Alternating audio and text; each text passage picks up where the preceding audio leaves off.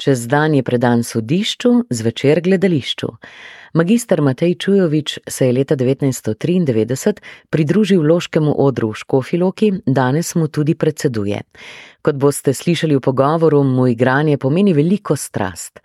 V gledališču z najdaljšo tradicijo v Sloveniji, ki je lani praznovalo 120. obletnico delovanja, preživi ogromno časa. O svojem poklicu in ljubiteljskem igralstvu govori z žarom v očeh. Pridejo dnevi, ko je njegov urnik nabito poln z obveznostmi. Ko pripoveduje o njih, se zdi, da dnevu, ki se začne zgodaj zjutraj, ni konca. In tak dan se ponavadi konča v teatru. Zgodne jutra so mi res blizu. Sicer imam rajš spomlad, pa poletje, ki se zjutraj že dan eh, naredi, da takrat vstanem, ker nekako se zbujam tam okrog petih, tudi začnem že takrat delati. In danes je pač eno takih dni za mano, pravzaprav ne še čist. Ne? Uh, ampak ja, nekje okrog mal pred peto, celo je bilo že danes se zbudil in sem se skuhal kavo in sem začel delati za službo um, najprej doma. Um, zadnje čase tako naredim, ker res zelo produktiven sem tam med 8 in 5 uro zjutraj, očitno pač je to del dneva, ko moji možgani res dobro delajo in takrat res pač zelo fajn in hiter stvari napišem, pravzaprav brez. Ne, da bi bilo treba karkoli popravljati.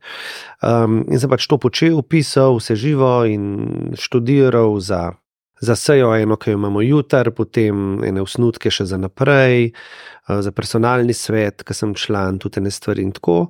Pol sem se šel pa zrihtati in sem se hotel predstaviti v službo, pa je crkno avto. Pa me je rešil oče, eh, ki mi je pripeljal svoj avto, pa sem ga peljal domov, sem šel z njegovim avtom v službo. Uh, potem sem tam delal v pisarni nekaj časa in stvari, pa odgovarjal na maile, Pol sem šel na kosilo, po kosilu sem šel na Vegovo gimnazijo, kjer smo bili povabljeni strani profesorjev, ki tam učijo predmet aktivna državljanska vzgoja, da pridemo predstaviti delovanje sodstva v Republiki Sloveniji, postopke, ki jih imajo in tako naprej. Tako da sva bila s kolegico in še z vodjo za odnose z javnostmi. Smo bili tam, to že ta drugič, prejšnji teden, enkrat, pa drug teden gremo še enkrat, pa enkrat pač danes. Smo bili tam uro pa pol, potem sem šel nazaj v pisarno, sem nekaj še z vodjo oddelka, uh, poklepetal uh, ene stvari strokovne. Potem pa prišel strokovni sodelavc, ki mi pomaga pri delu in sva z njim kakšno uro pa pol in eh, zadeve za 14 dni, debatirala, kako jih zapeljati in narediti. Potem je vmes še pripravnica poslala en osnutek, ta druga strokovna se je javila z enim vprašanjem, in sem pa zdaj na poti v Škofijo Loko, kjer smo zdaj v gledališču. Ne. Pač z njo debatiral o teh njenih zadevah, ki jih pripravlja za me, in zdaj me pa čaka čez pol ure še tri ure vaje. Tako. In potem se dan zaključi, ko prijete nazaj domov okrog polnoči. Odkje vam toliko energije? Ja, energije mi, energije mi ne zmanjka, energijo imam, to življensko imam, sicer sem včasih utrujen, sem, ampak um, to sem verjetno po mami podedal, to življensko energijo, ona ima tudi uh, odvedno. Je pa tako s to energijo, ne? zdaj sem popolnoma utrujen od službe in vseh teh pravnih stvari. Um, vem pa, da me bo ta vaja, vem, da bo da bo prišlo do smeha, da bo prišlo do ene take, mm, kako ne rečem, interakcije, ker se bo prelila energija med temi, ki smo pri tej predstavi zraven, se bomo zabavali in čez tri ure bom v resnici šel. V poslu veliko bolj spočitka, če bi šel direkt iz službe. Je eh, gledališče in igranje odklop od tega odvetniškega, sodniškega, ponorelega sveta? Ja, ja zagotovo je. Zagotovo je naporno, ne sploh na takem nivoju, kot to gledališče funkcionira. Včasih je res. Um, letos je tudi zadnje par sezon in letošnja pa sploh, to, to je tako naporno, ne? to je že v bistvu kot ena usporedna služba. Ampak je odklop, ne? je odklop, Vsak, vsekakor je odklop.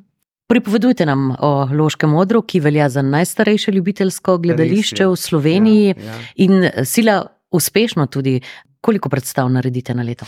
Ja, predstav je kar nekaj, ne sploh to produkcijo povečujemo. Zdaj le bo 2. februarja 121 let, odkar gledališče pravzaprav obstaja in z izjemo um, kratke prekinitve v času druge svetovne vojne je tudi vse čas delovalo, pa še takrat je bilo gledališče, samo pač ne naše, mislim, so imeli nemški vojaki tukaj predstave. Tako je pač kultura je tu živela na kakršen koli način že. Ja, delamo pač eh, predstave, delamo jih um, veliko, torej vsaj eno produkcijo z odraslo skupino.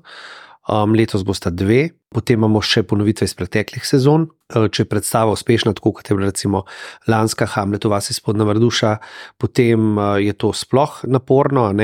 Recimo vam lahko povem, da od 20. septembra, ko smo prvo predstavo v sezoni odigrali, do prejšnjega petka 22 predstav že. Mhm. Ne, pred publiko za nami, pa glede na to, da imamo še predvidenih nekaj ponovitev Visoške kronike, potem še ta novo predstavo. Jaz mislim, da bomo prišli bliž 40, ne to je za ene ljubitelje, ne, um, kar, kar oleng zelo gaj. To seveda samo za eno ekipo. Potem pa mladinsko ekipo. Zdaj le slište, imajo gor uh, obnovitveno vajo za botalce, pripravljajo tudi novo predstavo.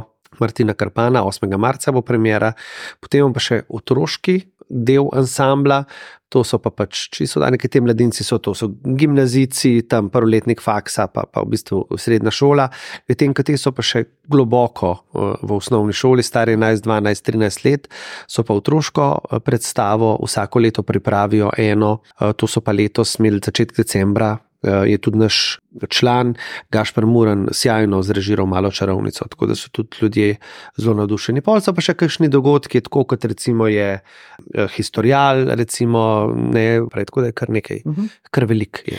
V bistvu zelo lepo skrbite ne, za to, da vzgajate tu v gledališču tudi mlade. Ja, mhm. to, to je nekakšna tradicija tega gledališča, zelo je treba za to skrbeti. Jaz temu res posvečam, tako kot si pred mano so to počeli, veliko pozornosti skušam uh, igravcem uh, dajati priložnosti, razno razne, tudi jih spodbujamo, da se lotijo. Ne vem, imamo mojega fanta, ki igra pri mladincih, pa ga zelo tudi glasba zanima, pa je zdaj za odraslo predstavo tudi glasbo napisal. Recimo. Potem imamo dva člana, ki pri odraslih igrata, ki tudi režirata mladinske oziroma otroške predstave in tako naprej. No. Sicer so pa pri odlasli produkciji pa vsi razen igralcev profesionalci. To pa, to pa. Toliko o teatru, v gledališču, zdaj pa spoznajmo pobliže še vas, ste sicer vrhovni sodnik umetnik, vas ni nikoli zamikalo, glede na to, da ste že več kot 30 let na gledaliških odrih, da pa bi vseeno študirali igro na Akademiji za gledališče, radio, film in televizijo v Ljubljani? Ni, ne, ni zamikalo. Hmm. Veste, jaz sem se z gledališčem sicer srečal že zelo zgodaj v rosnih letih. Mama je gledališka fenica, kot se temu reče, in nas je že od majhnega in isto zdaj počne z mojimi vnuki, pa z, bratovo hčerko, ne vse čas v gledališče, tako da gre ona tudi pet, šest predstav in zdaj izbira, ker so različno stari, s tem bom šla to, z unim bom šla to. Skratka, in to je z nama, z bratom, je isto počela več čas. Skratka, gledališče je daleč od tega, da bi mu bilo tuje.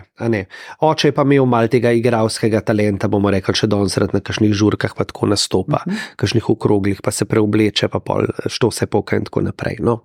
Ko se je nekako to združilo, ampak nikoli nisem o tem razmišljal. Potem je pa na gimnaziji se pojavila priložnost v dramskem krožku sodelovati in sem se pa za tisto predstavco uh, tam odločil.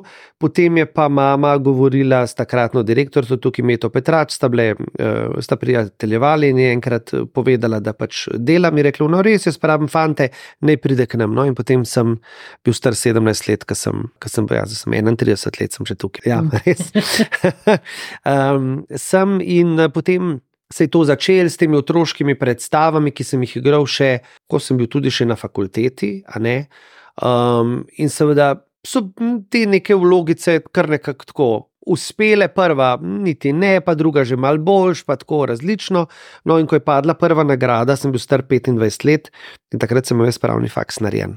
In sem bil v bistvu izoblikovana oseba, že v trenutku, se pravi, z narejeno fakulteto in z nekim pač, um, kako naj rečem, izoblikovanim pogledom na svet. In seveda, jaz mislim, da ko si ti enkrat tako star in pač toliko že nekako izoblikovan, gre zelo težko na AGRFT, na ta preizkus, na ta test, ki je zelo nepredvidljiv in kjer moraš v bistvu spustiti vse zavore, da tako rečem, pa še takrat ni nujno, uh, da ti uspe. Um, in mislim, da mi to takrat ne bi uspel. Pa tudi tako je. V resnici sem s tem, kako se mi je življenje zapeljalo, zelo zadovoljen. Čas se mi kašen igralec kar smil, on mora, se tudi nam ne, mi tudi moramo, zdaj, če je predstava, pa če je vaja, pač pridemo, če si resen, si, ampak vseeno to počnemo ljubiteljsko, je to naš hobi, hodimo sem zato, ker radi sem hodimo. In pač nisem od tega življenjsko odvisen in mi je to nekako ljubše. Lahko poiščete in najdete kakšno paralelo med tem pravnim svetom, svetom na sodišču in svetom na odru. Ja, teh paralel je zelo velika, to se, to, to, to se preliva. Zdaj, um, sodišče je na nek način tudi gledališče, ne? če ne drugače ga uprizorijo odvetniki, ne pred svojo stranko, pa delno hočejo tudi vtis na, na sodnika pustiti. In se mi zdi, kaj pa vem, da sem se tudi, ko sem takrat, se zdaj pač, kar sem na vrhovnem sodišču, pač mi obravnav nimamo, na prvi stopni je pa to bilo dvakrat na teden, to spoznaš razno razne ljudi, opazuješ jih, kaj govorijo, obnašanje, mimiko, gestiko in se mi zdi, da se je to nekje v moje male možgane usedel in da si v bistvu to danes pri kakšnem liku, s tem, da se sploh ne spomnim več, kje sem to pobral, pa od koga. Um, da se to nekje pojavi uh, in pomaga. Ne? Tako da tukaj je za eno tako prelivanje sem in tja. In že prej ste rekli, da ste prvo nagrado dobili pri 25 ja, letih. Ja? Najprej bom povedala našim poslušalcem, da imate doma tri matičke. To so nagrade, priznanje za najboljšega ljubiteljskega igralca v sezoni, ampak še marsikaj drugega je v vitrini. Ne? Boste povedali sami, kaj vam, vse vem, da se sliši klišejsko vprašanje, ampak kaj vam pomenijo te nagrade? Zdaj, ja, teh nagrad je, je, je več. Ne? Tudi Severjeva. Ja, tudi Severjeva, ja, tudi Severjeva, pa dve čufarjevi plaketi, pa še potem eh, neki iz Tujine, iz Srbije, letošnjega festivala in tako. Pomeni, seveda, vsakič si vesel, ko dobiš nagrado. Vsakič si vesel, in zdaj pri teh matičkih je pa še tako, da so padli, kot tako rečem, zaporedoma, ne, v treh zaporednih sezonah. In je bilo res tako. Lansko leto, ko sem dobil ta drugega, sem bil čisti sebe, sem me čustva na odru popolnoma izdala, sem bil vsesozen. Uh, pa še obrazložitev žirije je bila res taka, ker jaz pač um, mam, mam, uh, sem velik ljubitelj opere in uh, govorim tudi francosko do Francije in tako imam tudi eno posebno ljubezen. In v tej predstavi je bilo tako narejeno, da sem jaz v enem delu predstave govoril francosko in odpet sem moral eno italijansko kancono. In potem so me za to nagradili. In to je bilo pač za me v tisti trenutek preveč, ker seveda pričakoval ga nisem, jaz sem si rekel, sem ga lani dobil, da ga ne bom še enkrat dobil. Ne? In potem so mi ga dali in s to obrazložitvijo te dveh stvari, ki sta meni tako, tako da bilo eh, to preveč. In seveda sem šel letos, eh, letos, to je zdaj že eh, pač koledarsko, smo že v naslednjem letu, v letošnji sezoni, ko je bilo pač to tretje tekmovanje, popolnoma neobremenjen na odr, ker se je neko zdaj pa pač konc, ne samo za za zdaj. To je pač za celo življenje, si ti dobil, kar si dobil zdaj, ko sem bil popolnoma neobremenjen na odru in mi je čeljust padla dol, ko, ko so me poklicali na oder. Uh, ampak letos sem se dobro držal, letos ni bilo. No. ni bilo, letos sem bil popolnoma, popolnoma stabilen, tudi zelo lepo obrazložitev dobil. Ja, vsakeč sem vesel, a ne. Aj nagradica, ne vem, občasih na nekih festivalih dajo nagrado za igralca večera, ki jo publika podeli, tudi to se ti zdi lepo. Nekdo te opazi, nekomu je bilo nekaj posebnega um, in je in godi. godi. Recimo, če se ne bi odločili za študij prava in bi se odločili za študij igre, diplomirali na akademiji in zdaj igrali v enem od um, slovenskih gledališč, ali bi se vaše življenje, kaj pravite, kako drugače odvilo? Ja. Bi šlo po kakšni drugi poti? Ja, verjetno bi šlo po drugi poti. Verjetno bi šlo po drugi poti, uh, po mojem, že zato, ker um, sva se ženo že takrat, sicer z gimnazije, poznala, ampak po treh, potem šla oba na pravo in po treh mesecih, uh, no, konc decembra, tudi uh, začela hoditi. Tako da, po mojem, uh, bi se najmanj v tem delu in potem bi se zelo drugače vse skupaj odvilo, kot se je. Najmanj to. Najmanj to. Najmanj to ja. Rekli ste že sami, da odlično govorite francosko, oziroma bom rekla kar tako, da je za stavo govorite kar nekaj jezikov. Ne? Ja, no, za stavo je to tako. Veste, sem jih govoril v nekem življenjskem obdobju, zdaj koliko je česa tukaj ustal jezik, če ne delaš na njem in pač Jaz delam premalo tega, se zavedam, ampak pač časa ni. Francoščino, ja, pač največ dnevno uporabljam, tudi z otroki govorim francosko, zato ker se mi zdi, da je to tak najbolj neboleč način, um, da se naučiš. Seveda angliščino, tako kot vsi smo začeli v osnovni šoli v petem razredu in potem pač srednja šola, ne še potem naprej. Ja, nemščino tudi, ja, sem še v bistvu se pred angliščino začel učiti. V bistvu bil to moj prvi tuji jezik in šlo pa tam, da sem še maturiral. Pol pa, se veste, pol pa to nehaš uporabljati, čeprav je pravne literature veliko, ampak sprav spravno to uh, s pravnim izrazoslovjem se pa nisem niti na fakulteti ukvarjal, ker sem se z angliščino in francoščino, tako da mi to pol mal manjka. Italijansko sem se nekako sam naučil skozi opero, pa skozi to, pa so pa ti južnoslovanski jeziki, uh, a ne srpščina, hrvaščina in. in Tudi bolgarsko, ne? Ja, bolgarsko, ja, veste, ker so bili to mladi možgani, ker sem bil jaz kot študent, uh, uh, sem bil sprejet na, eno odvetniško pisarno v Sofiji in um, sem šel tja za en mesec, in potem je tam odvetnik rekel: Veste, kaj je avgust, je pri nas, se ne da več delati, študirajte zakone, pa naučite se bolgarsko. In takrat je rešilo vse v glavo v tistih letih. Pa pa seveda, to let nisem govoril, tu pa tam, če razumem, če prežgem televizijo, kdo govori. Uh, ampak seveda ne govorim pa več, kot sem takrat. Ja. No, glede na to, da se lahko tako hitro naučite jezika, to pomeni, da imate verjetno dober spomin in se hitro naučite potem tudi vloge za gledališče. ja, to, eh, torej, ko bo kondicija spomina, se zelo spremenja skozi leta.